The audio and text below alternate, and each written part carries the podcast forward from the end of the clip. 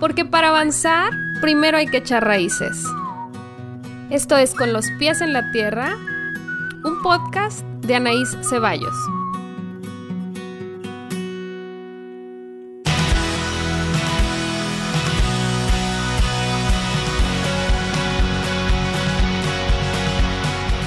Este es el episodio número 6 de Con los pies en la tierra. Hola a todas las personas que nos escuchan. Una semana más. Tengo una invitada de lujo y como le dije, porque digo, nos acabamos de conocer así virtualmente, pero yo la sigo y le escribí y aceptó y estoy muy contenta que haya aceptado. Muchísimas gracias. Cuéntanos quién eres, quién eras, quién eres ahora, porque sé que estás pasando por una transformación hasta de nombre virtual. Entonces quisiera que tú misma te presentes. Bueno, yo soy la doctora Ilse Mandujano Cruz, yo soy médico internista y efectivamente eh, yo soy creadora de contenido. Anteriormente me dedicaba únicamente a dar como tips de skincare y era Skincare by Ilse, pero ahora con lo de la pandemia, pues obviamente dejé todo lo del skincare para hablar únicamente pues del COVID y decidí cambiar mi nombre precisamente porque ya el Skincare by Ilse como que ya no quedaba y ahora me pueden encontrar como la doctora Ilse. Padrísimo. Vi que hiciste el cambio ayer justo, ¿no? O sea, está reciente. Para quienes no la siguen, es, es un más seguirla porque es muy buena para explicar, les digo yo, a todo el mundo, siempre te ando promocionando. y además tenemos una amiga en común. Yo llegué a ti por Priscila. Saludos, Priscila, que seguro nos va a escuchar.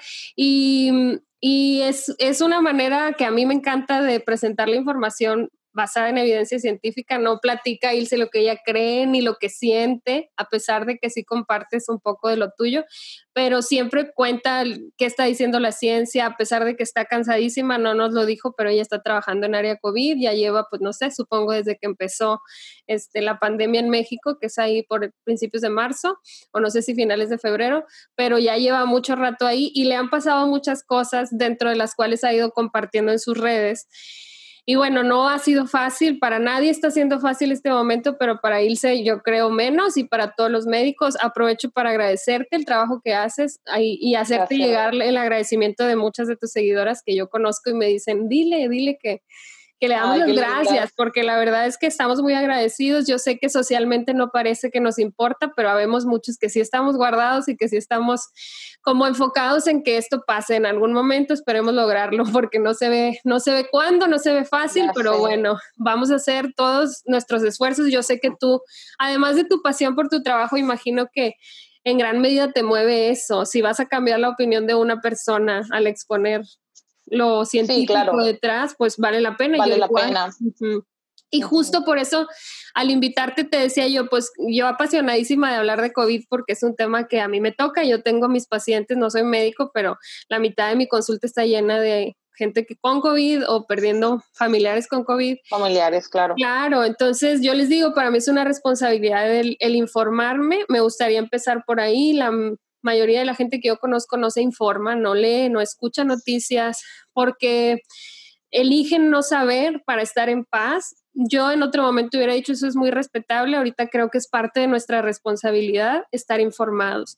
Y voy a empezar por ahí hablando de, de, las emociones, que es en lo que yo trabajo. Yo a mis pacientes con ansiedad, por ejemplo, los que tienen un trastorno ya ubicado y que están incluso algunos medicados, y les digo, ok, entiendo que tú no quieras informarte porque te puede generar un cuadro ansioso, un ataque, pero yo me informo por ti y yo que soy tu tu terapeuta te voy diciendo no hagas esto, si sal, tú no hagas lo otro, pero a la población en general, si no están pasando por un cuadro grave, pues elijan una fuente de información. Si es cierto que estar muy expuestos a noticias sensacionalistas, ver imágenes innecesarias, pues no es, no es algo recomendado, pero sí recomendado que elijas una fuente de información, la que tú quieras, en la que tú confíes, que esté comprobada, ¿no? No el periódico amarillista, sino algo, algo científico y que tú puedas estar al tanto. Digo, el gobierno, por más, no nos vamos a meter en política, pero por más que podamos criticar o no al gobierno, han hecho un gran trabajo informativo. Diario hay conferencias. Informativos, sí. Así es. Aquí en Nuevo León tenemos eh, conferencias diarias. El doctor de la O es muy claro. Hay números, cifras todos los días, gráficos.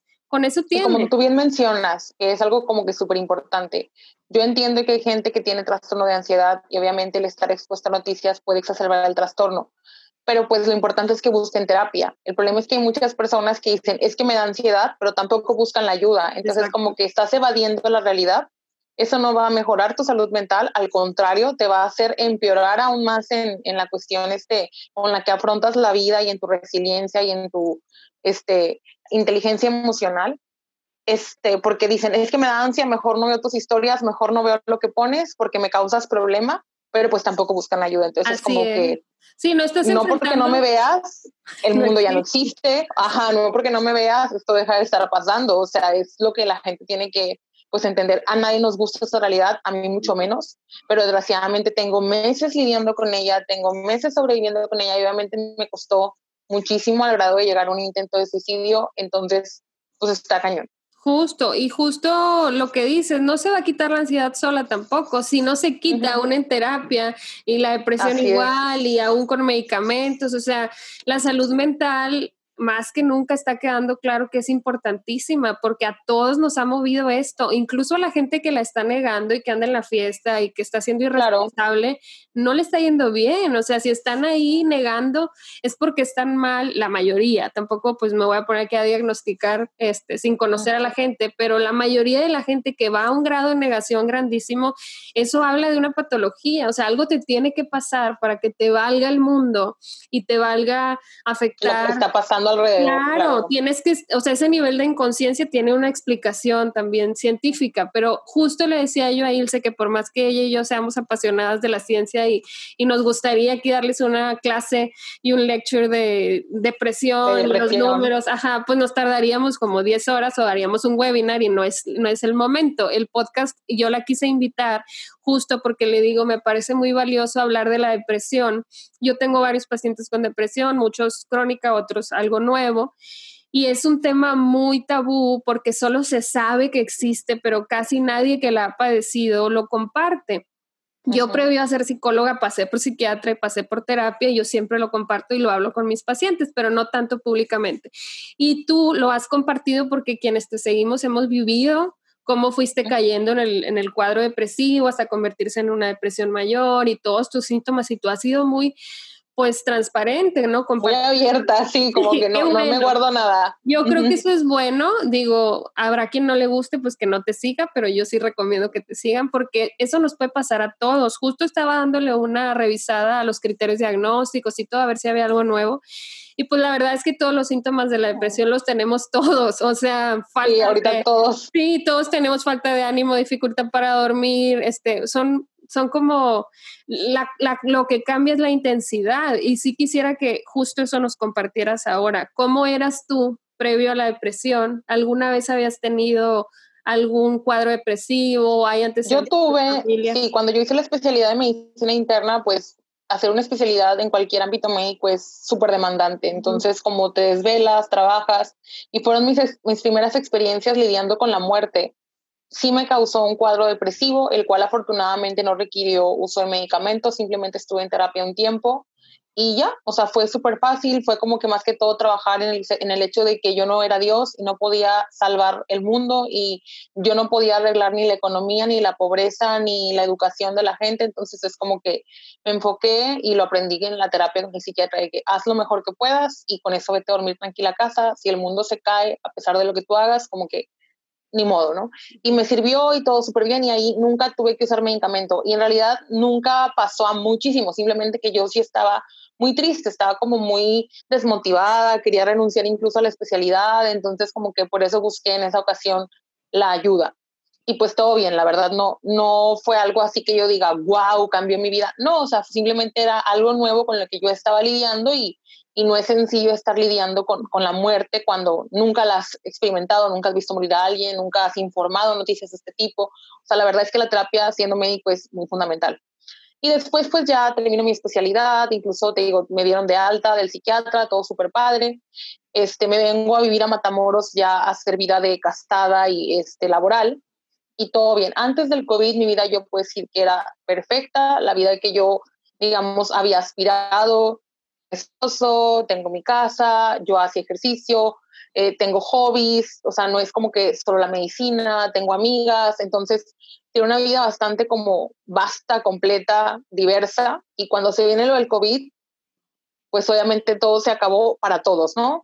Adiós gimnasios, adiós salidas, adiós viajecitos de fin de semana, que pues yo me aventaba muchos bastante seguido, adiós absolutamente todo. Y dices, bueno, ¿no? Yo como médico me puse bastante la camiseta y dije, ok, este es el momento en el que pues para esto estudié, para esto tipo se supone que soy y para esto sirvo. Y empezamos en Matamoros este, a entrar a la zona COVID. Al principio fue horrible porque no sé si recuerdan que al principio pues la gente ni creía que el virus existía, entonces la gente pensaba que los médicos los matábamos, que nos pagaban, que estábamos vendidos, que éramos asesinos y demás.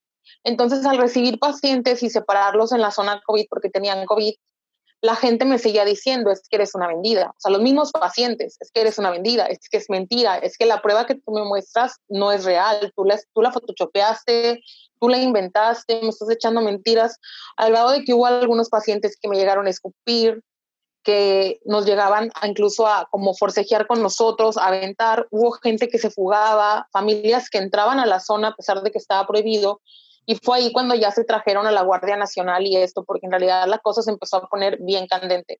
Obviamente todo ese tipo de cosas te, frustran, porque dices, oye, no puede ser posible que piensen que yo estudié tanto tiempo para venir a matar personas y luego el traje y ponerte todo el equipo de protección es un show porque implica que no puedes ir al baño, no puedes tomar agua, no te puedes rascar, no te puedes tocar la cara, no eres dueño de absolutamente nada, ni de tus necesidades fisiológicas cuando estás ahí adentro. Entonces dices, estoy sacrificando muchísimo, no estoy haciendo ejercicio porque no hay gimnasios y porque tipo salgo deshidratada y la gente piensa que la quiero matar. Y luego sal, salgo del trabajo y veo a la gente en la plaza y veo a la gente, exacto. Entonces yo empecé a vivir como dos realidades y eso me empezó a trastornar muchísimo porque yo decía, es que no puede ser, o sea, yo sí estoy haciendo lo que me toca y estoy ahí exponiéndome porque al principio obviamente yo tenía miedo, todos teníamos miedo de morir, todos los, mis compañeros empezó a ver como un aire como de, de mortalidad así inmenso donde decías, oye, tú ya planeaste tu testamento, oye, ¿qué vas a hacer si te pones mal? Oye, ¿tú vas a querer intubarte o no? Empezamos a dejarle así escrito a amigos de que, oye, si me pasa algo mal, vas a hacer esto, te vas a comunicar con tal persona, vas a hacer así, vas a hacer allá, amigos, esposo y demás. De que yo sé, por ejemplo, el plan que tienen mis amigos, así de que, ¿qué va a pasar si te pones mal? ¿A quién le tengo que hablar? ¿Qué tengo que hacer? ¿A dónde te traslado? Así. Y pues no es como lo común ni lo esperado cuando tienes 30 años, porque yo ahorita tengo 31 que dices, no puede ser posible que esté planeando mi muerte, Sí, es estar en línea de guerra, pero sin planearlo. O sea, tú no firmas la gente no lo ve. Exacto, y la gente no lo ve, que es lo peor. O sea, dijeras tú, fuera como Vietnam, donde toda la gente está consciente de que hay una guerra. Ok, pero no, o sea, te trastorna mucho ver que yo estoy en línea de guerra y que mis compañeros dejaron de vivir con sus hijos porque no los quieren contagiar, de que mis compañeros literal mudándose a otro lugar, pagando renta en otra parte, y salgo y la gente viviendo su vida casual. Entonces, para mí era así como que, oye, no manches, o sea, espérense, nos estamos acá. Exactamente. Entonces, el hospital donde yo laboro es chiquito, entonces yo dije, esto se va a llenar bien fácil. Y se empezó a llenar súper fácil, en realidad, como que la zona que teníamos destinada para COVID. Yo sigo y sigo y sigo. Este, te digo, esos sentimientos como de frustración empezaron a transformarse en sentimientos de enojo ya me enojaba. Si yo, por ejemplo, alguien cercano a mí, un amigo, alguien que yo seguía en redes, alguien que, con quien yo tenía contacto, yo veía que salía, yo lo empecé a tomar como una ofensa personal, como que, oye, te está valiendo madre que yo estoy ahí, sí, es, yo estoy ahí partiéndome literal el lomo a diario, o sea, yo también extraño mi vida, yo también la extraño, pero bastante, mucho más probablemente que todos los demás que no son médicos o personal de salud la extraño un montón y te veo a ti en ir en antro y el spa y que esto y que el otro. Entonces fue así como que no, o sea, empecé a tomármelo bien personal, me empecé a enojar, empecé a dejar de dormir cuando se muere el primer compañero médico en el hospital. Ese fue Él tenía 34. Fue uno de los primeros. Él tenía 34 años, dejó hijos y fue cuando ya empecé a decir, ah, cabrón, puedo ser yo. O sea, puedo ser yo. Entonces, cuando empezaba a intubar a alguien o cuando empezaba a acercarme a un paciente, automáticamente empezaba a sentir de que puedo ser yo, puedo ser yo. Y mis, empecé a, mis sueños empezaban a ser pesadillas y soñaba o que estaba intubada o que entraban y me acuchillaba algún familiar molesto o que tipo un mismo paciente me golpeaba y que nadie me podía defender porque pues no tenían equipo. Entonces empecé a tener ese tipo de pesadillas y el miedo a morir, ¿no? Entonces, súper cañón. Y luego, pues como yo estoy gordita, eh, obviamente ya ves todo lo que se ha dicho, obesidad, COVID, etcétera. Y como que más estrés. Y más estrés, porque es como que, oye, si yo estoy gordita y normalmente yo hacía ejercicio intentando tener hábitos para mantenerme saludable, y ahorita no los estoy haciendo porque estoy aquí metida y me voy a deshidratar, sea, en realidad me empezó a estresar de que, y si me pongo mal, o sea, yo me puedo poner mal y me puedo poner mal al grado de que me intuben y me muera, o sea, como que, entonces ver a la gente así bien casual me empezó a causar muchísimo enojo empecé a tener muchísimo miedo a morir, este, y la gente seguía y el tiempo pasaba y nada, y nada, y nada, y se empezaban a enfermar otros compañeros y cada vez éramos menos médicos y con cada vez con más trabajo, entonces en realidad llegó un punto en el que yo sentía que ya no podía más. Empezaba a llorar todos los días, hasta que llegó un punto, en las noches, hasta que llegó un punto que lloraba de día, hasta que llegó un punto en el que con todo y traje yo lloraba. Pero nadie se daba cuenta porque pues estás todo vestido y la gente no tiene idea, ajá, pero yo hacía mi trabajo sollozando, o sea, literal así como en llanto, llanto fuerte, pero como traes la mascarilla y no te escucha nadie, ajá, en realidad nadie se daba cuenta, yo estaba en una esquina así como que sollozando fuertemente de que en qué momento iba a parar eso, porque pues veía que la gente en realidad, pues, haz de cuenta que nada pasaba, ¿no? Entonces yo ya me empiezo a poner muy mal y hubo una cosa que ahora sí lo detonó por completo, que fue que cuando se empezaban a enfermar más compañeros, se les pidió apoyo a otras especialidades y en mi hospital se negaron. Se ampararon legalmente para no atender en esa zona. Entonces yo sí ya fue así como que, oye, ni el pueblo, ni el gobierno, ni los colegas, dije esto ya, o sea, porque yo sí y tú no. Y porque yo sí tengo que guardarme, ajá, y tú persona normal sí sales, o sea, como porque entonces ya fue así como que un quiebre. Esto fue, me acuerdo, un viernes y ese fin de semana mi esposo ya fue así como que dice, ya, o sea, ya no aguanto más, no puedo lidiar contigo así. Este, yo le había dicho a él días antes que yo había marcado un número como de psiquiatría de Ciudad de México que estaba gratuito. Él no me creía porque como que me veía tan mal que decía, no, no estoy, o sea, no puedo confiar en que lo, en que lo hayas hecho. Entonces, total, le dije, si quieres, marca, o sea, marca tú conmigo, yo no tengo como que, no me niego. Marcamos a un número de psiquiatría. Hablé con una psiquiatra, habló él con la psiquiatra, de que todo así como que, pues así, literal. exponiéndole todo el caso. Eh, todo el caso. La psiquiatra dice es que ella está muy mal, se puede matar, este, esto está muy mal, necesitamos que ella ya no vaya al hospital. Y yo le digo, es que no me van a incapacitar, no hay médicos, o sea, no me van a incapacitar por esto. Le digo, tendría que renunciar. Y yo ya la verdad en ese punto yo decía, me vale madre, ya renuncio, ya no me interesa, ¿no? Total que fue el sábado una llamada, el domingo otra llamada con la psiquiatra, mi esposo le habla al psiquiatra que trabaja en mi hospital y le dice, oye, es que Ilse está muy mal, en realidad necesito que la veas, el psiquiatra se niega. Dice, no, es que no me puedo meter en broncas, tú sabes que si la incapacito sí va a ser un problema, necesito que la vea fulano y tal. Y mi esposo fue así de, en serio, Ilse está mal. O sea, si le pasa algo, en realidad te voy a culpar a ti. te estoy diciendo bien. entienden esto que está pasando. Ándale, o sea, Ilse está mal. Y la psiquiatra de México sí fue muy clara en decir, es que necesito que dejen el antecedente mínimo en una nota, aunque no te incapacite, pero, que, dejen el antecedente de que tú estás mal. Total que así, eso fue el fin. El lunes yo voy al trabajo y viene un camión. Y yo dije, si me atropella el camión, no tengo que trabajar y ya no tengo que seguir lidiando con esto y me le atravesé al camión. Así, literal, me fui corriendo para que el camión me atropellara. El camión se para y se me queda viendo así como que, como que yo creo que sí se dio cuenta que yo corrí para que me atropellara, entonces el señor se quedó como que en shock. Sí, reaccionó. Yo, ajá, y yo también como que reaccioné, como que dije, que acabo de hacer? O sea, acabo de correr para que me atropelle un camión. Entonces, así, empecé a llorar igual, me fui a trabajar. Ese día todavía trabajé y le dije a la secretaria como del hospital, le dije, ¿sabes una cosa? Estoy muy mal. O sea, en realidad pido mi renuncia, a menos que me vea el psiquiatra del hospital. Dije, porque me quiero suicidar. Total, ya las, la, la secretaria que tuve la oportunidad de hablar con ella ya después me dice, ay doctora, no sabe, yo sentí horrible cuando vi ese mensaje porque dice, nunca en la vida, o sea, diciendo eso. no. pasa por la mente y además son muy, muy pocas personas las que tienen el valor de hablarlo, porque la gran mayoría sufre esto en silencio. Solo. Claro, entonces tú, gracias a que pediste ayuda verbalmente, es que estás aquí y es que podemos hablar al respecto y por eso me parece tan valioso que te escuchen, porque es, es así de real y es así de un momento a otro y puedes tener la... De un momento a otro. Y la vida bien hecha, o sea, tú habías hecho bien tu tarea, habías ido a terapia primero en tu primer episodio depresivo, tenías hobbies, amistades sólidas, un marido que te acompaña y todo, no hiciste nada mal, estabas haciendo tu trabajo bien y tampoco es que estamos culpando a la sociedad porque te afectó.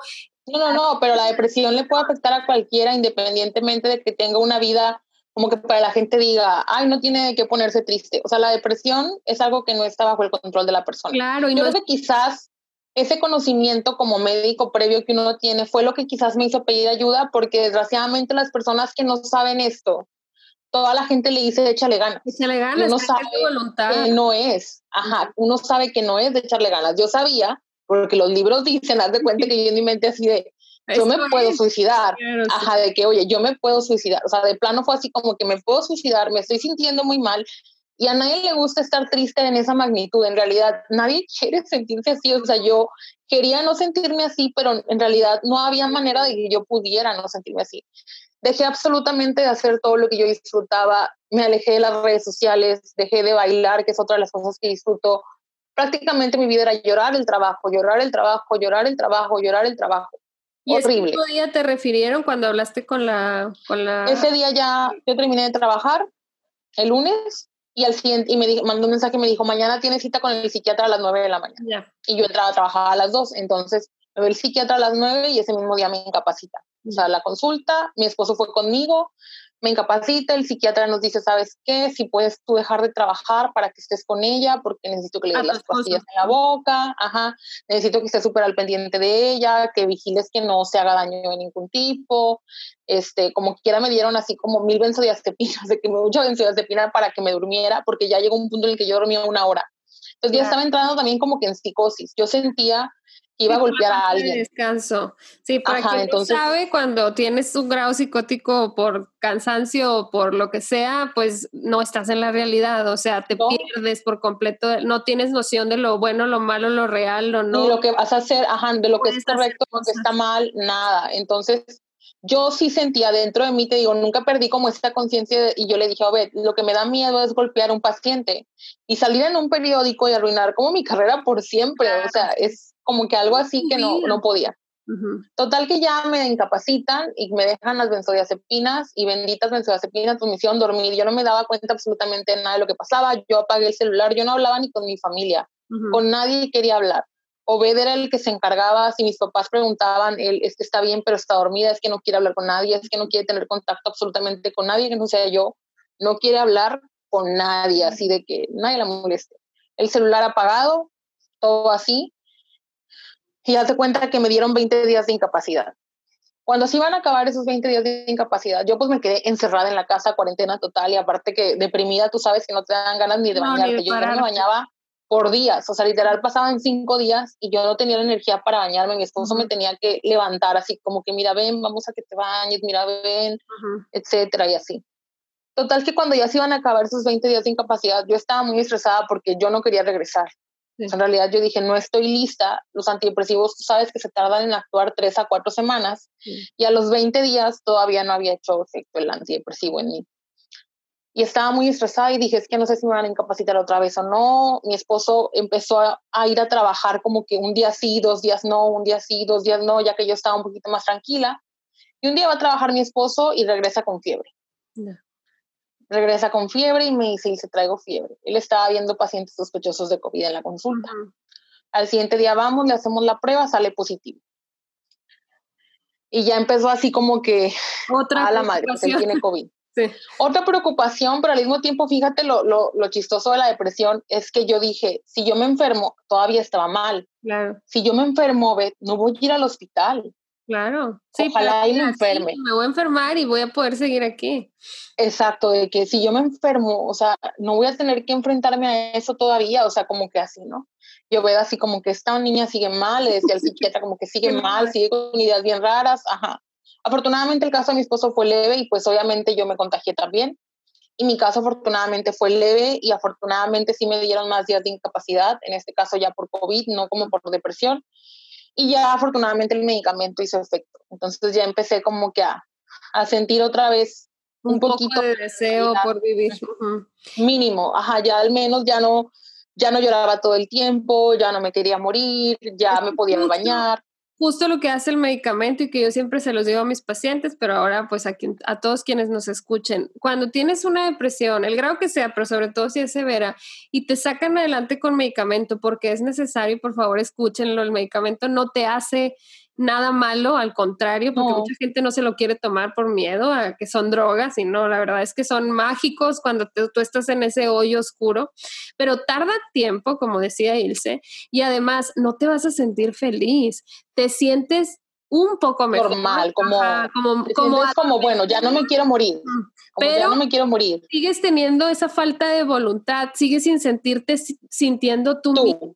Ajá. Exactamente. Es como adormecida, como, ok, estoy bien, pero no soy yo. Esta no soy yo. Justo ayer estaba oyendo que él se hizo un live y le decían, es que ponte a bailar reggaetón porque te vas a sentir mejor y es que no, o sea, no quiero, no me siento bien. ¿Por qué? Pues claro, no se quita la depresión en un mes, ni en dos, ni en tres, o sea, es un proceso largo, va súper bien, pero es así, no es como la gripa que pasa o el COVID que te fue súper bien y eso qué bueno, pero no es igual, o sea, la Así es, es un proceso y el apurar a la persona es contraproducente. Yo creo que yo tengo la gran ventaja de que mi esposo es una persona que está muy como open mind con el asunto de lo psiquiátrico, entonces él nunca fue un échale ganas, él nunca fue un quejarse porque yo no me podía ni levantar, él simplemente asumió su papel como de, en este momento tengo que hacer todo yo, ajá, lavar, la despensa, recibos, o sea, literal, yo es, y todavía yo llego, me duermo, me des, o sea, yo no hago absolutamente ahorita nada en mi casa, ni comida, ni lavar, ni nada, o sea,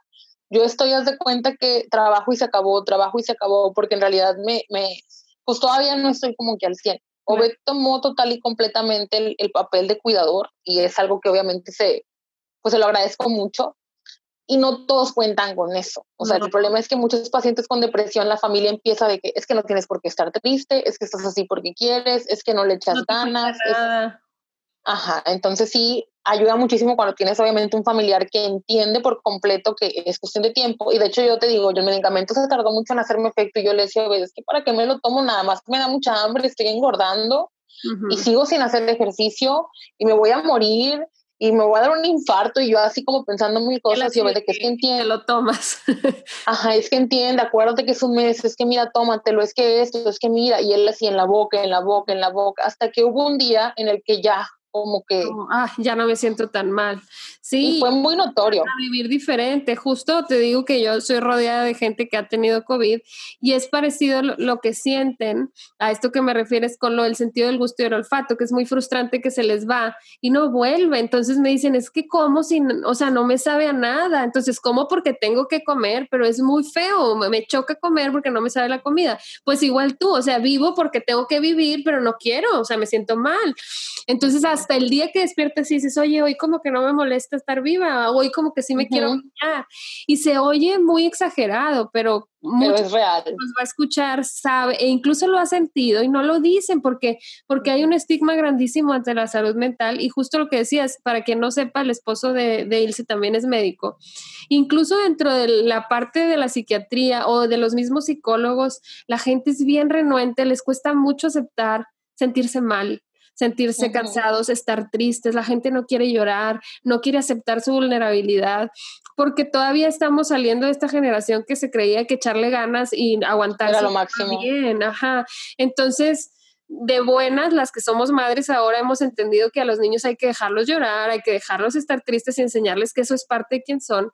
Pero entonces a ti te ha tocado, por eso la invitación y por eso hablar de esto, el ser esta voz de, oigan, se siente horrible, esto no se lo deseamos a nadie, la depresión, verdad.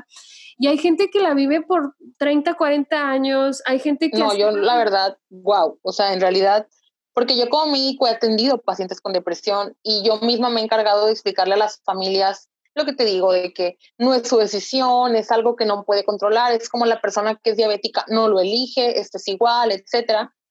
Pero ya cuando te ves ahí, ves a los pacientes con depresión con otros ojos de decir, wow, se paró y fue a mi consulta. O sea, se paró y fue a mi consulta. O sea, yo en la vida, o sea, yo no quería, te lo juro, obedí hasta por los medicamentos. Yo le decía, ¿sabes qué? Yo ni siquiera me quiero parar en la farmacia. O sea, no quiero ni hacer la fila, no tengo ganas de lidiar con nadie, de hablar con nadie, de ver a nadie. No quiero saber que el mundo existe. O sea, aquí en mi casa yo estoy bien y nada más contigo. O sea, y como que no saber de nada hay que hablar también de eso. Es súper importante en todos los padecimientos, pero en la depresión sobre todo, tener esta red de apoyo que en tu caso fue Obed porque tú no querías dar entrada a nadie más, no porque no contaras con más apoyo, sino que tú te sentías tan mal que era solo con él tu refugio. Pero hay gente que no tiene una... Que no tiene ese refugio. Ah, no, o, no tiene una red de amistad, o es antisocial, o nunca había cultivado un hobby. Tú imagínate si a ti se te hubiera dado esto sin todo eso que ya tenías, si teniéndolo todo ordenado y habiendo hecho tu tarea de, oye, hago ejercicio, estudio, aún así te costó tanto, imagínate la gente que no ha hecho esa parte y que aparte tú tienes la ventaja de que tú cognitivamente eres muy hábil, estás informada, eso ayuda mucho a la mejora. ¿Por qué? Porque cognitivamente te era posible entender, es cierto, si lo hago. Y de que pues modo. Exacto, la química cerebral es real, existe, el medicamento me va a sacar. Hay gente que eso ni siquiera lo ve y no porque no sean inteligentes, sino porque nunca... No, porque no lo conocen. No se dan a la tarea, pues, de... Y te digo, ya aún y conociéndolo, yo en el transcurso puse mis peros. Ajá, o sea, aún y conociendo todo eso, yo le decía, pues es que a lo mejor ese no, es que nada más estoy comiendo, es que nada más como y duermo, es que me duele mucho la cabeza, porque claro, los medicamentos tienen al principio pues sus efectos y al principio pues todo le ves como lo oscuro, no le ves nada de que no puedes ver un color en la vida, todo se vuelve negro, ¿no? Entonces como que yo es que no, es que no, y pues ver siempre de que el medicamento en la boca, el medicamento en la boca, el medicamento en la boca, pues para que yo no perdiera las dosis, ¿verdad? Entonces sí es como muy importante esa red de apoyo. Y luego ya, ya volviste a trabajar, el panorama en México sigue empeorando, no sé en Matamoros. Peor. Nuevo León vamos peor. Dios mío. no sé en Matamoros, pero Nuevo León está peor que nunca y la gente está cada vez más inconsciente, mm, lo niega más, la gente, yo me pasa como a ti que vivo en dos realidades, yo tengo dos hijos, mi esposo, vivimos los cuatro encerrados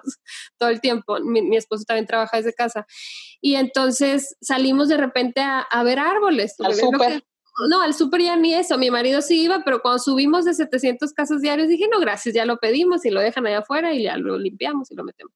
Pero salimos de repente que niños, vamos a pasear a ver las montañas, pues ya sabes, Monterrey con las montañas, pues nos salimos a pasear en el carro sin bajarnos nunca a nada y vemos la vida normal. La gente está en los restaurantes, en las plazas, y como te digo, no es juzgar, yo no es que me sienta mejor que otra persona, ni más lista, ni nada, es neta cuando se va a acabar esto, si todo sigue igual. Porque aparte, pues filas en los hospitales, todo eso que la gente decide no ver, las filas de, de los funerarias, gente cercana, cada vez más cercana, enferma, y, y, esta visión que yo cuando invité a él se le platicaba lo frustrante que es para mí, que la gente positiva crea que eso es... Ah, súper. Sí, sí, no como de... Muy positiva. ¿Qué hiciste en la cuarentena? Ya leíste 40 libros, ya emplacaste 20 kilos, es como que no, o sea, cada quien sobrevive como puede. Claro, o me dicen cosas como, es que yo no leo para no, porque no quiero tener miedo, el miedo enferma. No quiero vibrar, no quiero vibrar mal y esas cosas ridículas, ¿no? Y es, como que, oye... Enferma, el pánico sí te puede enfermar, pero yo no, y cuando me dicen, es que no sales por miedo, yo no, no salgo por precaución. Son emociones, ajá, y son emociones normales. Nadie que vea un lobo va a estar feliz. el peligro es una emoción protectora. O sea, el, sentir esa sensación como de peligro, de, de que algo malo puede pasar, te hace estar más consciente y más sensato. La gente que es así súper positiva de forma tóxica, no está viendo las bondades de esas emociones, porque no hay emociones buenas, no hay emociones malas, simplemente son emociones. Exacto, y todas tienen una función. La tristeza también tiene una función, el miedo, el, nerviosismo, la sensación de peligro. Las tienes que vivir y más porque en realidad estamos en guerra. O sea, literal es una de las, o sea, esto, esto es total y completamente nuevo para todos. Es una cuestión fatal en realidad y pues desgraciadamente no porque yo no la quiera ver y porque tú no la quieras ver va a desaparecer, al contrario, em, hace que empeore más. Esa, esa gana de no querer ver lo que está sucediendo hace que esto jamás termine. Y tristemente es algo generalizado, porque dijéramos, en primer mundo les fue bien, digo, hay casos, poquitos casos de países que van más o menos. Sí, tipo China, pero Corea, los que son súper disciplinados. Ajá, y, y, aparte, un poco más, no, no sé si decir manipulables, pero en un buen sentido, de que si allá les dicen ponte cubrebocas, todos lo hacen. Todos, o sea, no hay uno que dijo no porque mis libertades, como dicen en Estados Unidos, que, es mi derecho. No, o sea, ya es una regla, es una regla y todos lo hacen. Yo no estoy diciendo, como te digo, no me voy a meter en política ni en lo social a, fondo, pero sí es, a ver, volteamos a ver España, volteamos a ver otros países, les está yendo mal otra vez, o sea, es como, no, no se ve el fin en ningún lugar del mundo, esto es como, ok, bueno, vamos a acostumbrarnos a la idea para empezar de que esto no se va a acabar próximamente, ¿verdad?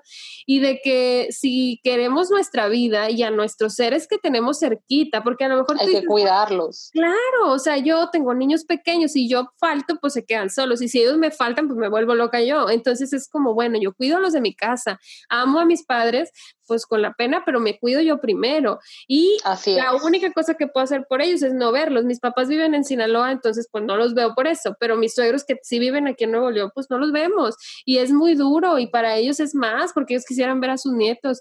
Es una decisión desde el amor, no es desde juzgar a los demás. Así es tiene que ver con amor propio y. Te quiero, no te veo. O sea, te quiero, te protejo y no te veo. Yo la verdad es que mi familia materna, que son con los que más tengo contacto, sí se han mantenido total y completamente en la casa. Yo grabo muchas cosas que suceden en el hospital y desgraciadamente por políticas del hospital y eso no pueden salir a la luz, pero este, yo grabo cosas y se las mando. Y esa es la manera en la que los tengo encerrados. Porque les digo, esto es lo que no se ve, pero lo que sí está pasando, exacto. Entonces mi familia está así como que, wow, o sea, la primera vez que le mandé así a mi mamá, mi mamá se soltó en llanto, así como que porque yo cumplí años y pues mis papás están en Monterrey y mi mamá quería que yo fuera, o sea, mi mamá y mi familia quería que yo fuera y yo así, es que en realidad no puedo ir, o sea, no puedo ir porque es exponerte, es exponerme yo también al hecho de que si me pasa un accidente en la carretera, ahorita no hay camas ni para eso, exacto, entonces no es, no es momento. Entonces, ya cuando se pusieron así medio bloquillos de que no iba a ir, sí les monté así, boom, boom, video tras video, tras video, Por eso no voy. Claro. Y saben que salgo muy cansada y no me voy a aventar un viaje para exponerme preocupada, estresada, porque no es el momento, porque es exponerlos y porque en realidad ahorita mi mente está intentando sobrevivir y salir de esta guerra y de tú estás enferma y eso es, es, un mensaje importante, no, no de decir, la doctora dice está enferma, sino, a ver, la depresión es una enfermedad real, no es un invento, no es un estado de ánimo, ay, me siento deprimida hoy, no. Y sí quiero, después haré podcast al respecto como más técnicos, específicos de lo que es estar triste, de lo que es tener depresión o un cuadro depresivo con un trastorno de depresión mayor pero lo importante es, tener claro, una persona con depresión está enferma, necesita tratamiento y dar seguimiento, tener adherencia con su terapeuta, ser como, así como te tomabas las medicinas a la fuerza y ahora ya te las tomas por voluntad propia, pues igual la terapia. Ninguna persona va a salir de una depresión si no toma terapia, necesita que la escuchen, necesita mm. rebotar, sacar. Claro, y escuchar lo que dijo y decir, ay, o sea, me, me, aventé a un camión, no lo puedo creer, o sea, porque ya que pasó la crisis, tú dices, ¿cómo? O sea, pues claro que no quiero hacerle eso a mi familia ni a mí misma, o sea, tengo cosas que amo en mi vida, pero en ese momento eso no importaba. no, en ese momento no lo piensas. Claro. En ese momento no. No, entonces es justo poner el reflector hacia allá. Hay mucha gente que a lo mejor no va a tener COVID porque sí está guardada y eso es otra cosa valiosísima que él se ha compartido y que yo me gusta repetirla las veces necesarias. No todos nos tenemos que enfermar de COVID. No, no, todos. No ahorita por lo menos. A lo mejor en un año, en tres años, sí, la mayoría de la población. No, y de preferencia ni eso porque ya vimos que deja secuelas. Entonces no quieres esas secuelas en tu vida y apenas estamos conociendo la enfermedad y cada vez salen más y más cosas que al principio no conocíamos y que ya afecta el corazón y que no solo el pulmón y que el cerebro y demás. Entonces, ¿qué necesidad tienes de tener 30 años y quedar dependiente de oxígeno? Claro, ¿Qué tienes? y que te vaya súper mal y tuviera a tu hijo luchando por su vida, si lo podías. Tengo, ajá, tengo pacientes que eran atletas y que ahorita me dicen, doctora, subí las escaleras y volví a saturar 85. Subo las escaleras y, y no saturo bien. Oye, qué necesidad. Creo que tú compartiste el caso de, no recuerdo si fue contigo, pero creo que sí lo vi ahí, un, pues una persona como físico-culturista que era muy musculoso. yo lo compartí. En Nueva York, ¿no? y, y quedó completamente sin músculo, o sea, después de haber estado en terapia intensiva y, y se, que compartió esa imagen, compartía la importancia, en aquella ocasión estabas compartiendo la importancia de hacer ejercicio de fuerza. ¿Por qué? Porque no importa cómo te veas, lo que importa es que tu cuerpo esté fuerte y ¿no? Si te ves grande o chico, o, o duro, aguado, o musculoso o no, sino esa salud integral, que es justo los médicos, los psicólogos, los nutriólogos, que estamos comprometidos con la salud realmente, no con la estética, no con el porcentaje. de la vida perfecta y esas cosas. Sino como, a ver, si estamos aquí y decidimos tener esta profesión por salud, es para que la gente sepa que lo que importa es, pues, para que esté hecho el cuerpo, pues, para enfrentarse a toda la adversidad y la mente, pues, para digerir todo lo que está viviendo. Hay que trabajarla esto no es una situación de hice ejercicio en mis 20 y ya nunca. O, ah, es que sí, como ensalada para ser flaca. No, aquí se trata de equilibrar todo. Es cansado, claro, la vida no es sencilla, pero tiene mucho a favor. O sea, seguramente la gente entre más sana le va mejor, aunque, bueno, yo no soy médico, pero por lo que te he escuchado y lo que he leído de estudios, ahorita ya es como una ruleta, o sea, ya no sabes, no puedes tener muy... Con el COVID es una ruleta, o sea, sí con el COVID no hay este algo que te garantice. Sí, claro que las personas más grandes, más enfermas, suelen ser más susceptibles a tener casos graves, pero no porque estés joven quiere decir que no te vas a morir. No, no, no. Ya hemos tenido casos fatales. Aquí en Matamoros hubo una muchacha de 22 años total y completamente sana que falleció. Entonces, si es una ruleta, no tiene sentido exponerse de ninguna manera y pues no, o sea, digo, y precisamente ese miedo de yo ver que gente sana se moría fue lo que me empezó a generar, ajá, porque decir, oye, estoy aquí jugándome en, en fuego, estoy yo aquí prendida en fuego, mientras la gente, jiji, jajaja, todo bien padre, todo bien, o sea, y no. Y bueno, eso es lo que nos pasa a la mayoría de los que sí hacemos cuarentena, que ya no sé cómo se llama, pandemia, ya mejor le digo yo porque ya no es cuarentena, no sé cuántos días llevamos, pero a los que sí estamos encerrados, eso es lo que nos ha pasado un poco, decir, híjole, o sea, no sé cómo me va a ir, pero veo que se murió alguien de mi edad, o yo tengo una condición, entonces yo me moriría, o mis hijos, o sea, como que esa angustia viene. Mucha incertidumbre. Sí, tanta incertidumbre y aislamiento, entonces pues te tienes más tiempo para pensar nos destapa mucho de lo emocional. Yo tengo una paciente con depresión que le pregunté cómo te va con el encierro y me dice, no, pues yo estoy normal, estoy bien acostumbrada a sentirme mal porque tengo depresión, pero me da gusto que la gente sepa lo que siento, me dice, porque ahora veo que todo mundo se está volviendo loco sin entenderse a sí mismo, porque eso es lo que pasa cuando te aíslas, te tienes que escuchar y tienes que hacer caso de tus emociones. En tu caso no fue así, tú sí habías hecho caso de tus emociones, habías hecho bien tu tarea emocional, tenías una red de apoyo, tenías salud física. Tu profesión a ti te puso en jaque. Sí, me puso en demasiado, o sea, porque con todo y que lidiaba con la muerte, eso ha sido total y completamente diferente. O sea, el estar ahí en la zona de batalla y ver las carencias del sistema, ver la gente incrédula, ver cómo porque se fue a una fiesta se mueren dos o tres miembros de una familia y yo tener que darle las noticias a esos mismos miembros de la familia, decir, bueno, se murió primero, y luego, oye, ¿sabes que El segundo, y luego, oye, ¿sabes que El tercero, oye, uno también sufre, o sea, en realidad, el principal miedo cuando regresé a laborar precisamente era el recaer, o sea, decir, oye, voy a ir a meterme a la boca del dragón en el peor momento, porque el hospital ahorita está muchísimo peor, con un exceso de trabajo inmenso. y voy a otra vez a tener que lidiar con las defunciones y avisar y llamar y dar informes y este, este asunto. Y la verdad es que ese era mi principal miedo. Afortunadamente el tratamiento está haciendo su efecto y obviamente me ponen triste muchas cosas, pero como tú dices, hay una diferencia muy grande entre la tristeza y la depresión. Y yo lo podría explicar como que en la depresión en realidad se apodera de tu vida. O sea, no hay nada, ni un, ni un video de un perrito que te, así, ni eso te genera felicidad y eso te genera ternura. A todo le ves así como que ves el video del perrito y, luego que, o sea, como quiera aquí está todo valiendo. Claro, tú, no piensas en, ni una parte así positiva. Es, nada, o sea, no puedes verle absolutamente nada positivo a la vida. Y cuando estás triste, pues sí, estás triste y todo, ves el video del perrito y te ríes, porque, ajá, porque tu vida no se reduce a eso. Entonces, sí siento como que hay una diferencia bien grande. Tuve que lidiar con la muerte de uno de mis compañeros, eh, colegas cercanos, y fue muy feo porque yo tuve que avisarle que se tenía que intubar. Y sí me dio bajón, pero me dio un poquito de confianza saber que no regresé a eso. O sea, que fue un bajón, ajá, que fue un bajón normal que dices, está bien feo que, que mi colega dejó dos hijas sin papá por atender a la gente, ¿verdad? Es muy, muy feo. Este, pero ya no me dio así ya como no te arrebató tu deseo de vivir. Claro, y, y, es. que eso va a pasar y digo, bueno, tú sigues en tratamiento, no en terapia y aparte tu tratamiento farmacológico. Es una situación que va, va, a tomar mucho, quiero mucho pensar. Tiempo, sobre todo, o sea, siempre tomaría mucho, pero ahorita más porque tú sigues ahí. O sea, los... Sigo expuesta. Exacto, entonces tú pudieras tener muchas más recaídas que cualquier otra persona que no estuviera atendiendo casos. Entonces, pues por supuesto, tu seguimiento es más directo pero para quien nos escuche, que tenga un cuadro depresivo y que no, eh, tenemos esa ventaja de tener líneas gratuitas en el país, hay buenos profesionales al pendiente de la salud mental, es cuestión de usarlos, de levantar la voz, de llamar, de creer que esto existe, que no eres tú, que no le echaste suficientes ganas.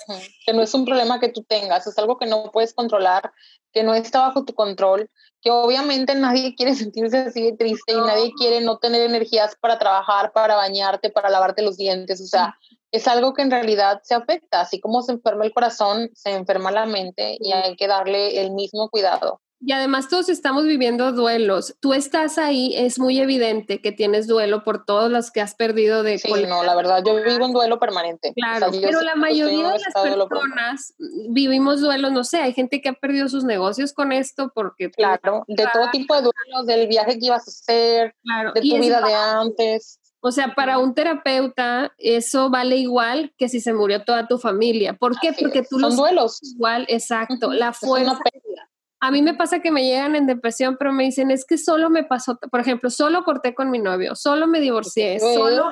No importa, tú sientes el, el, mismo dolor desgarrador que Ilse sentía al ver morir tanta gente. Y es igual de válido un dolor que el otro. En este caso estamos usando este ejemplo, pues porque es lo que está viviendo Ilse y porque sí queremos que quede claro que esto es una realidad. A quien sea que ustedes escuchen decir que no es cierto, que es un invento, que es manipulación, ustedes tienen el derecho de me gustaría la verdad yo siempre les digo me gustaría que fuera manipulación y no tener que hacer todas las llamadas que hago de no tener de no tener que enfrentar todas las malas noticias que tengo que dar de tener respuesta a la pregunta. Siempre que notifico la muerte de un padre o madre de familia que me dicen ¿qué, ¿qué le voy a decir a mis hijos ¿qué respondo a eso? Ni siquiera soy mamá, o sea, y yo creo que ni siquiera siendo mamá tienes una respuesta, porque en realidad me dicen, doctora, ¿qué le voy a decir a mis hijos? ¿Qué le voy a decir? Y soy osando, ¿me explico? No tengo respuestas para eso. Y, y, obviamente eso te pega y te vas a tu casa con eso y escucho a los pacientes porque sabes que nadie platica con ellos. Si no platico yo con ellos, nadie lo va a hacer. Entonces, en realidad, me llevo muchas cosas que me dicen de lo que se arrepienten, porque estar ahí solos encerrados en el hospital sin contacto con nadie, empiezan a pensar en todas las cosas que hicieron mal en la vida, en todo lo que los llevó a donde están. Y pues son pláticas bien intensas que, que me hacen los pacientes de cosas de las que se arrepienten, de lo que quisieran haber hecho, los consejos que me dan como para no caer en los errores que no ellos cayeron. tu vida en esto, disfruta. Así es. Y justo para eso es la terapia, para que tú no tengas que cargar con todo esto. Tú eres, y esos somos los profesionales de la salud, somos como un vehículo que llevamos el dolor, el sufrimiento o en tu caso la enfermedad a otro lado, no te lo puedes quedar porque te, te mata literalmente como te estaba pasando a ti. Entonces tú ahora escuchas todo esto, ves tantas cosas, sufres, claro, porque eres un ser humano y sientes, pero vas a tu terapia, lo escupes, puedes hablar con tu marido, puedes llorar y ya no es tuyo. Y eso es justo lo que hacemos en terapia y justo lo que te ayuda a hacer el medicamento, retomar o recobrar esa posibilidad de soltar. Tú antes lo hacías automático porque estabas, ya habías delimitado, ok, no soy Dios, yo hago hasta donde puedo. Pero esto ya has de cuenta que es pandemia, ¿no? Es como una situación nueva. y esto me pegó mucho más. Así es que, ¿sabes? Pues en realidad fue en muchos niveles, se afectó obviamente mi vida en muchos niveles, no veo a mi familia, los tengo lejos, dejé mis hobbies, este, en el trabajo te digo, ni al baño puedo ir. Al principio yo dejé de dormir con Obed porque yo no lo quería contagiar, entonces incluso a él lo tenía alejado, o sea, fue todo. todo. Fue, haz de cuenta que perder todo mientras ver que la gente sigue como si nada pasa, entonces sí, la verdad, demasiada frustración, demasiada pero vas mucho mejor hoy antes de, conectarte, porque yo no, no, es que seas stalker, pero soy fan, ¿verdad? Entonces estaba en el celular y salió que te habías maquillado, que qué padre. Y después de meses. Sí, una Después de meses, la verdad. Una se da cuenta cuando va perdiendo deseos. A mí me pasa porque pues yo, ya sabes, mi trabajo también es pesado estar escuchando las penas de las personas. Claro de repente me descubro sin ganas de comer. Yo amo comer, soy muy tragona. Entonces, el día que... Quiero que me den esas ganas. nunca me había pasado en mis 37 años de vida, pero lo he descubierto estos últimos meses que estoy hasta el tope de pacientes y digo, esto no está bien, esta no soy yo, o sea, no puede ser que yo no quiera comer. O sea, que me digan, ¿quieres un pastel? Y yo diga, no tengo ganas, que es como, ¿quién es esta? Igual, yo duermo perfecto, si un día duermo mal, digo, algo anda mal. Y bueno, en mi caso, yo pues he hecho mucha terapia y tengo una caminadora aquí en mi cuarto, entonces yo me subo a la caminadora, pongo música que me gusta y eso me salva, como que yo tengo mis, mis muletas, ¿no? Pero claro, si yo estuviera ahí dentro, seguramente hubiera tronado igual que tú, como casi todo el mundo, no eres la única, ¿no? Pero justo eso quisiera que nos hables ahorita, cómo va tu tratamiento en el sentido en el que estás haciendo esta tarea de retomar hobbies, de continuar con tu vida. Yo que he seguido pues tus historias, he visto que tu terapeuta muy atinadamente te pidió seguir con tus actividades aún sin ganas. Es lo que yo les digo a mis pacientes, vas a hacer ejercicio sin ganas. Tú, no puedes hacer por la deshidratación de, estar usando el equipo, pero sí el, los cosméticos o el acomodar tu cuarto o el tal. ya los retomaste, ¿cómo vas con eso? Para que la gente que te escucha tenga una idea de cómo es, ok, fue horrible ese episodio que tuviste, esa época fue, no se la deseas a nadie, pero ahora que ya te sentiste mejor, volviste al trabajo, ¿cómo vas retomando el ser tú? ¿Cómo te vas sintiendo poco a poco? Pues es muy lento el proceso, digo, es bien importante mencionarlo para que la gente no piense que es como que, ay, ya todo es felicidad, para nada, o sea, es lento el proceso, pero cada cosita que haces se vuelve como una pequeña victoria porque cuando estás ahí en ese hueco, en ese bache, sientes que en realidad no puedes salir, necesitas como, como que sientes que las olas, las olas te están ahogando y necesitas que alguien te agarre y te saque, ¿no? Sí, pero lo Entonces, que te ajá, sacar y, tú no. Y tú no, y como que no le agarras la mano y así, ¿no? Entonces, sí es difícil. Yo la verdad es que te digo, ahorita cero ganas de bailar y vaya que es una de las cosas que más quiero, pero ahorita no me siento en el mood. Mi, mi psicóloga así es, me empezó a decir que tenía que intentarlo para como no despersonalizarme por completo y me dijo, elige lo que sea más fácil para ti. Ya sea el baile, ya sea lo de las redes, ya sea lo del maquillaje, lo que tú sientas que, que es más fácil de hacer para ti, pero que sea algo que te desconecte de, pues, del hospital, ¿no? Así es. Entonces, afortunadamente, pues lo de las redes siento que para mí es mucho más fácil. Lo del ejercicio, la verdad es que ahorita no tengo la energía para ponerme a hacer y no puedo arriesgar. Sería contraproducente, ¿no? Pudieras enfermar. Sí, por la deshidratación, así es. Entonces digo, bueno, lo de las redes. Y pues empecé, regresé y empecé y empecé y empecé. Entonces lo de las redes ahorita ya lo tengo como, ya es como rutina, como que ya ahora sí ya no me cuesta trabajo, porque al principio era así como que... Ah, no quiero o sea, ni ánimos, o sea, qué ganas tienes. Veía el celular y era así como que neta, grabarme a una cámara y decir así como que cosas de que, y dices, antes lo hacía de que, y fascinada, ¿no? Pero ahorita de que no. Uno de mis grandes logros fue el día que me tomé mis primeras como selfies, fotos después del proceso. ¿no? Ajá, porque en realidad volverle a sonreír, con sonreír una cámara me parecía tonto. O sea, en ese punto era así como de, güey, ¿para qué le sonríes a la cámara? Me voy a, o sea, me quiero morir. El hospital se está cayendo, todo eso está yendo por un tubo. O sea, ¿para qué me tomo fotos? Exacto. Entonces, cuando me tomé esas fotos, sí fue así como que un boom, así como de un paso muy grande. Y luego ya empecé con, digo, todas las redes. Y apenas hoy me dieron ganas de maquillarme. Me habían regalado por mi cumpleaños unas chicas productitos de maquillaje y no los había estrenado así como su totalidad, por así decirlo. Un día de esta semana me puse labial, así como que debajo del cubrebocas. Y hoy ya me maquillé así como que completa y pues es un proceso, no podemos apurar a la persona porque lo único que hace es hacerla sentir más ansiosa. De que no he podido. exacto, mi esposo no me presiona absolutamente para nada, este, literal es como que estoy dormida al mediodía, nada más me despierta y dice, ya es hora de bañarte.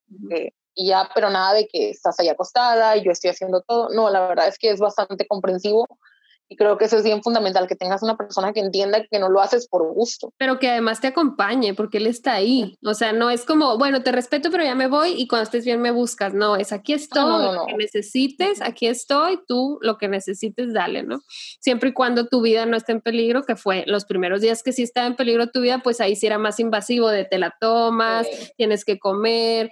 Ya a partir de que pasó la crisis, él ahí está y eso quien nos escuche, si tienes a alguien cercano con depresión, no juzgues. Es lo que puedes hacer. No lo juzgues, acompáñalo, no lo presiones, no lo aceleres, simplemente estate ahí como que para él, porque sí es como lo más importante. Yo que ven, o sea, yo creo que si esto me hubiera pasado en casa de mis papás, hubiera sido algo muy distinto, porque no tienen como esa conciencia, como que son de otra generación, ¿no? No tienen ese, ese... Y te dirían, échale ganas, tú puedes, mijita, mira, esto te gusta. Es normal, porque dentro de la impotencia la gente dice, ay, pues si le traigo, no sé, una grabadora para su música porque le gusta bailar, seguro se va a levantar y tú no, o sea... De hecho, Obed hablaba con mis papás, Obed hablaba con mis papás y le decía a mis papás, mi mamá le decía a Obed, Obed me contaba, es que la desconozco. Y, o le decía, señora, o sea, es que no es ella, es la enfermedad, hablando por ella, o sea, pero como que mi mamá dice, es que ella nunca sí, nunca deja el trabajo, como que nunca deja sus responsabilidades y de que no, esto es la enfermedad, o sea, claro. si ella nunca es así, es como para prender focos, o sea, como que eso es lo que ha ayudado bastante. Tristemente eso es lo, lo que se necesita para que la gente entienda que realmente existe la enfermedad, porque si no te hubiera dado tan grave tú hubieras seguido funcionando, como mucha gente que funciona con depresión moderada y la medican, pero anda así. Y pues se sienten horrible, casi igual que como tú te sentías.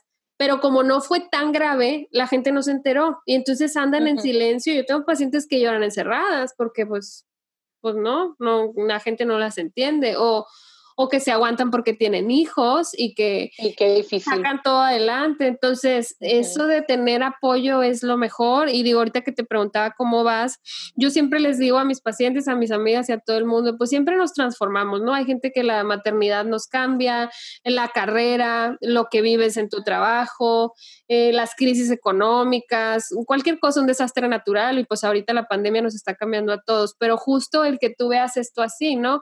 Sí, los psicólogos siempre vamos a usar los hobbies y esa que eras tú para sacarte a flote, pero pues te estás transformando, así como transformaste tu cuenta y como te escuché diciendo en alguna historia hace poco, no sé si ayer o hoy, de eres otra, o sea, eres otra persona, has madurado, has crecido, digo, estás muy joven, no sé cuántos años tenías, no que te veas grande, pero pues digo, has tenido que madurar, has tenido que ver si el estar cerca de la muerte, no solo viendo morir gente, sino tú haberte sentido a punto de morir, te transforma. También te cambia, te transforma, te hace ver la vida.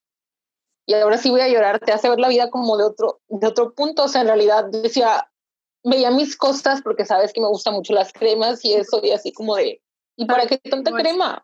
Así como que me voy a morir, ¿y para qué tantas cosas, tanta ropa? ¿Y para qué tanto esto? Si a final de cuentas me puedo morir. Claro, y la verdad. Atendiendo a otros y que no valoran ni su vida. Entonces, ahí sí, para que veas, sí o sea, ahorita mis prioridades y mi manera de ver la vida y mi manera como de, de ver el mundo está total y completamente diferente.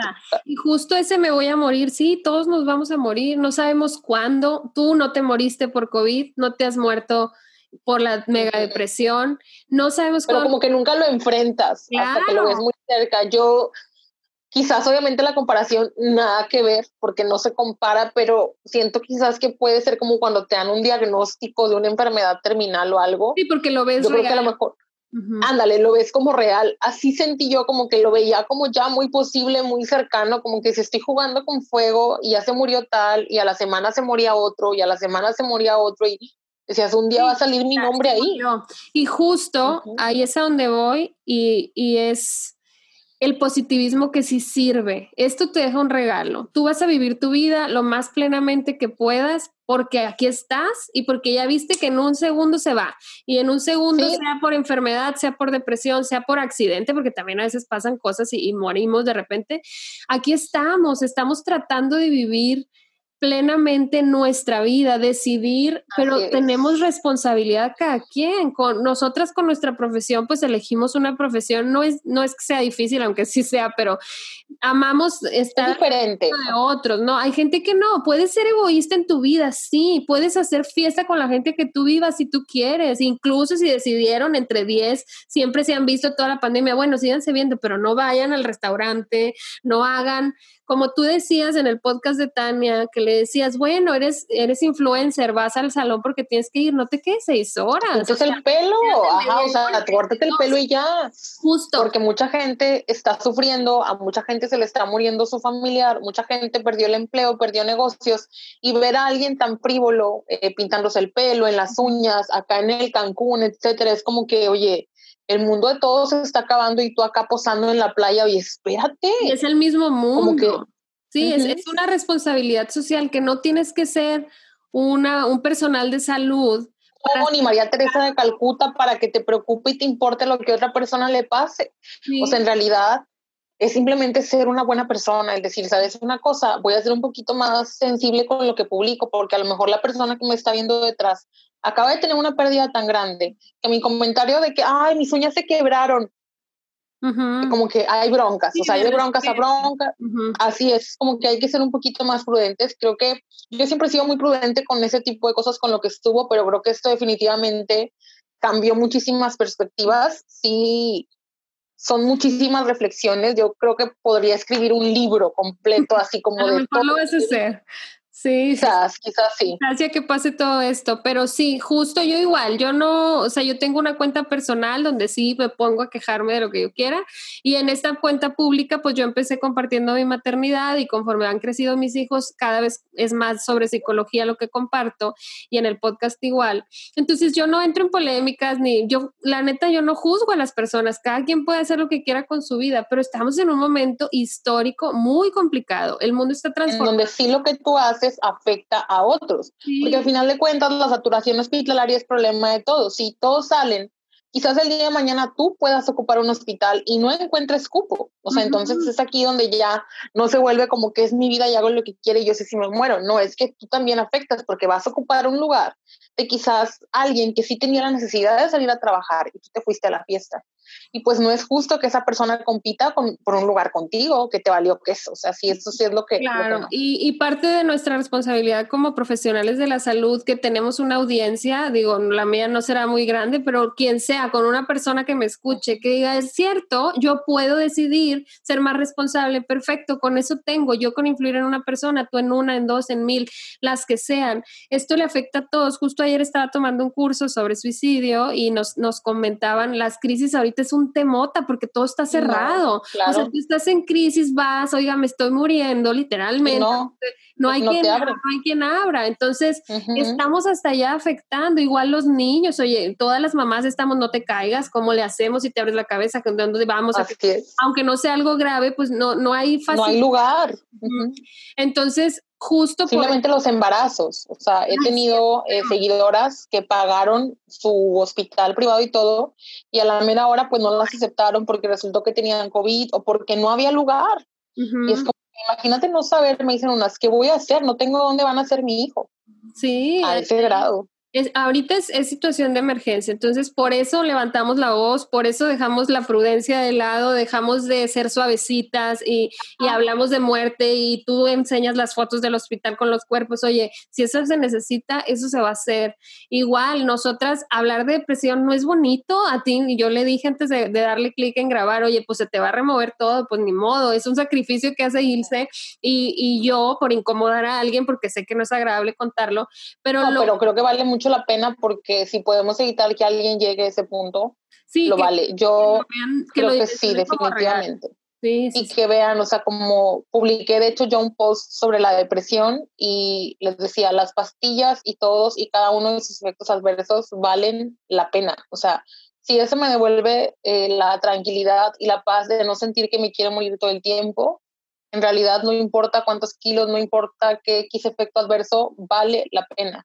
Claro, y tu relación con tu cuerpo va a cambiar montones. Digo que aparte es un tema que luego te invitaré a hablar de eso, de, del, del fat shaming y de cómo la salud no tiene que ver con el tamaño, porque es un tema que trabajo mucho yo también, de cómo una enfermedad...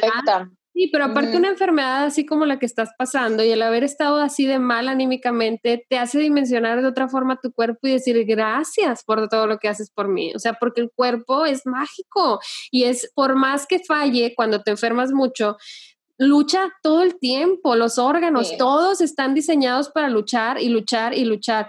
Eh, y poquito podemos hacer por agradecerle que es todas estas cosas, los hábitos, el, el, llenarnos de información que sume, el buscar, escuchar cosas que nos ayuden. Entonces, es regresarle un poquito a esta máquina que tenemos. De lo que te da.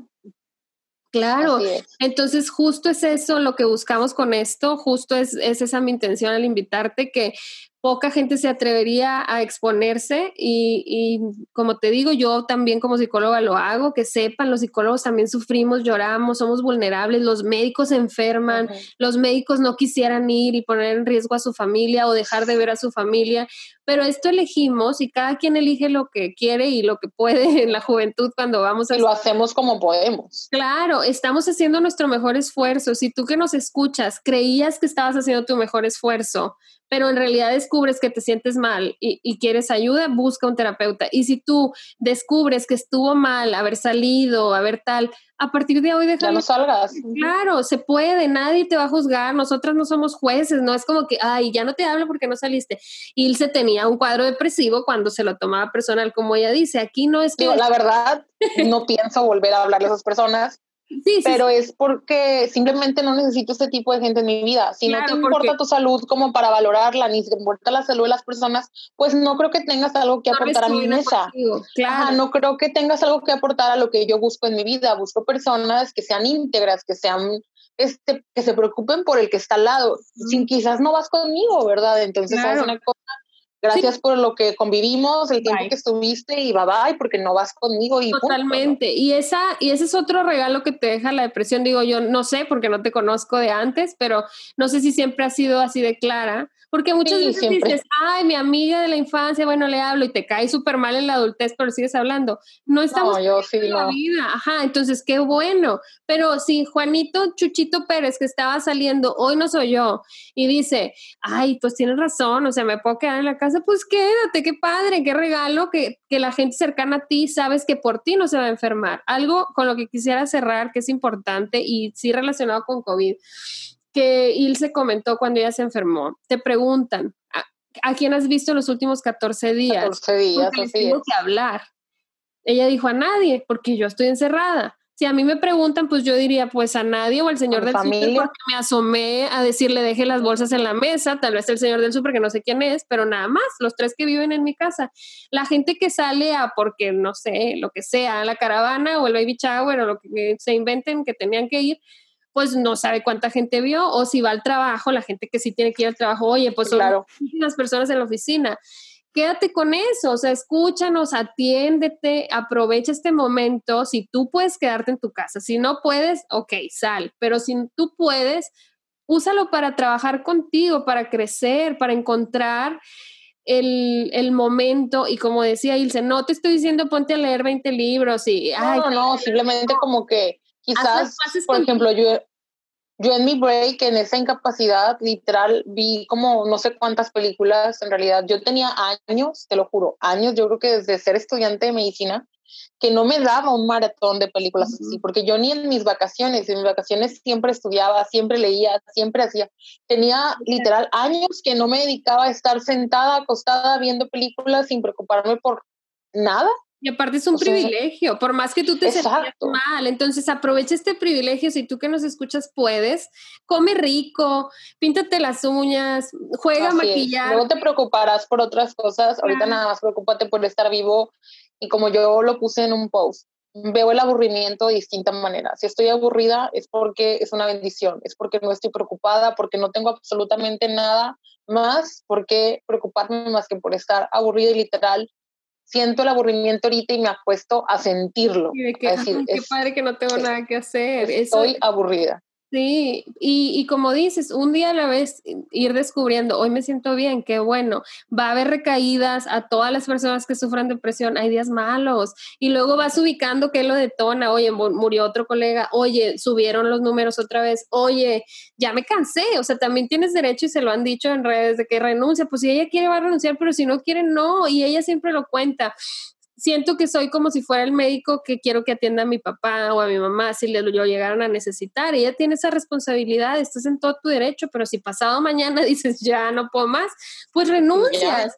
Y el mundo va a seguir y tú vas a poder pasar a este lado que tenemos los demás de tener el privilegio de estar en tu casa encerrada haciendo lo que sea que tú puedas hacer para sobrellevar el encierro, que claro que es duro, pero es mucho más duro la otra parte. Entonces vamos a asumir lo dificilísimo que es no abrazar gente en cinco meses, lo difícil que es no vivir. No tener contacto y dejar todas las cosas que queremos hacer, pero a cambio obtener la seguridad de que nos vamos a volver a ver.